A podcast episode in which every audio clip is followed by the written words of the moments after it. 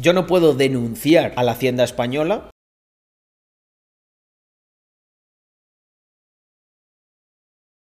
Lejan, ahora sí que sí. Vamos con ello. Vale, Lejan me pregunta qué consejo le doy a alguien que no tiene ni idea de fiscalidad. Yo creo que a veces puede dar la apariencia de que sé de fiscalidad. Gente, yo no tengo mucha idea de fiscalidad. De hecho, es una cosa que me carga tanto mentalmente mi mood. Intento pensar lo mínimo. Mi consejo es que sí que vas a tener que tener un asesor para que te ayude con algunas cosas, porque además es un puto coñazo. No hagas todo lo que te dice a pies juntillas el asesor. Cuestiónalo y contrástalo. Una cosa que sería increíble es que puedas llegar a contrastarlo con otro asesor o con otras personas. ¿Por qué? Porque yo me he dado cuenta en estos años que normalmente ocurre lo siguiente con los asesores y con esta gente. Al final ellos lo que te suelen decir es lo que menos problema les genera a ellos. Os pongo un ejemplo muy triste y en el que pues mucha gente habrá perdido un montón de dinero injustamente, que es con el tema de las cripto.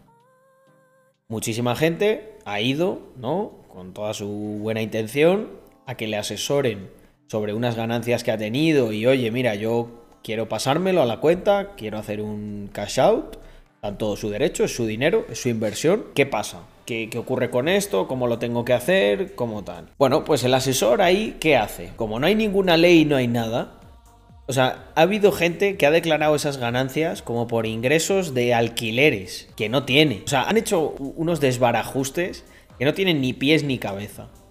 ¿Y sabéis todo por qué? Por la comodidad del asesor porque el asesor al final lo que te dice, mira, si tú lo pasas por aquí no te van a decir nada. Claro, ¿cómo te van a decir algo? Si tú vas regalando por ahí el dinero, ¿qué te van a decir? ¿Tú crees que si tú le tiras un billete a una persona por la calle te lo va a incriminar? Se lo va a llevar y se va a ir tan contento. Pues, eh, pues, eso es lo que ocurre muchas veces con los asesores y en este caso con una institución como puede ser la agencia tributaria, Hacienda o lo que sea. Ah, que este ha, declarado todo esto y tal. Bueno, pues bienvenido, muy bien, es usted un ciudadano ejemplar. Coopera a que su país se empobrezca y que nosotros nos llevemos más dinero. Nos encanta. Entonces, para este tipo de cosas uno lo que tiene a veces es que simplemente cuestionarlo. Decir, oye, pero esto así, ¿por qué? ¿Por qué? Y que te lo expliquen bien. Y que te expliquen la ley que determina que una cosa es así o es así. Pero bueno, en tu caso, yo creo que la operativa será más sencilla y lejan, dentro del rango de acción que tú tengas, sobre todo contrastar con otra gente. Preguntar a otros emprendedores cómo han hecho esto, cómo han hecho lo otro. Investigar un poco tú por tu cuenta. Y sobre todo, tener el conocimiento justo y necesario para que no te tomen el pelo. Mi recomendación con todas estas cosas es que ya os digo, yo no soy nada experto en los temas de fiscalidad porque yo, eh, todo mi paso por España fue vivir de la manera más frugal posible, eh, parecer un pobrecito en todo lo que pudiese, irme y empezar a disfrutar la vida. o una charlita? Creo que podría estar interesante. Pues oye, eh, pues sí, eh, ¿por qué no? ¿Hay alguien que tenga, o sea, para hacer este tipo de cosas, no sé si hay alguien que tenga contacto con, con Luis de Crypto Spain, que tenga más confianza para que lo podamos utilizar de palanca para que venga. Bueno, eso está bien. Lo de los cursos de fiscalidad de Bit2Me. Le contratamos como asesor fiscal de la comunidad, Daniki.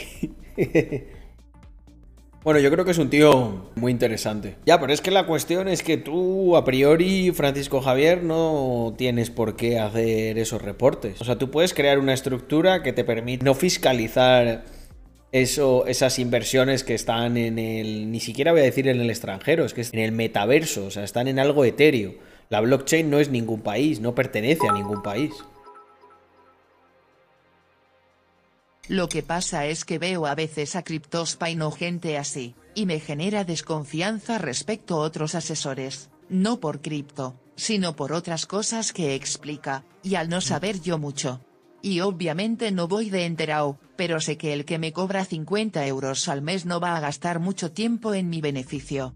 No sé si me explico Chir 15 en pero, fin contrastaré todo. y gente del sector que me aconseje gente. Mira, muchas veces yo hasta abogados míos les he guiado yo de lo, que, de lo que tenemos que hacer. ¿Sabes? Os pongo un ejemplo. nosotros con todos los temas de cripto, eh, yo siempre he sabido, de manera intuitiva, que si lo que está allí nunca viene para acá, ahí no hay nada que hacer. Ni has cometido ningún delito, ni has hecho absolutamente nada.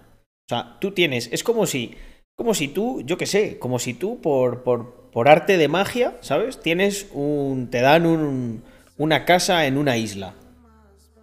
Si tú, si tú no llevas ningún papel y los escritos, ni, ni las escrituras de propiedad, aquí la metes, lo metes en la declaración de la renta de aquí, ¿qué coño, qué, qué, coño pasa?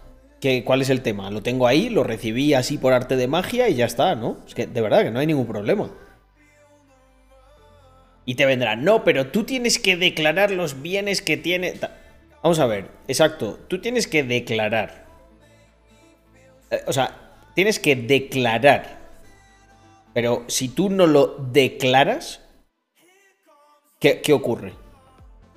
Pues lo que ocurre son dos cosas. Uno, que es que a lo mejor no hay nada que declarar oficialmente. Eh, dos, que se puede imputar que tú estás intentando hacer un fraude fiscal, lo cual eso sí es un delito. Eso es un delito. Que tú, que tú conspires, que tú mientas, que tú hagas algo para eh, no pagar.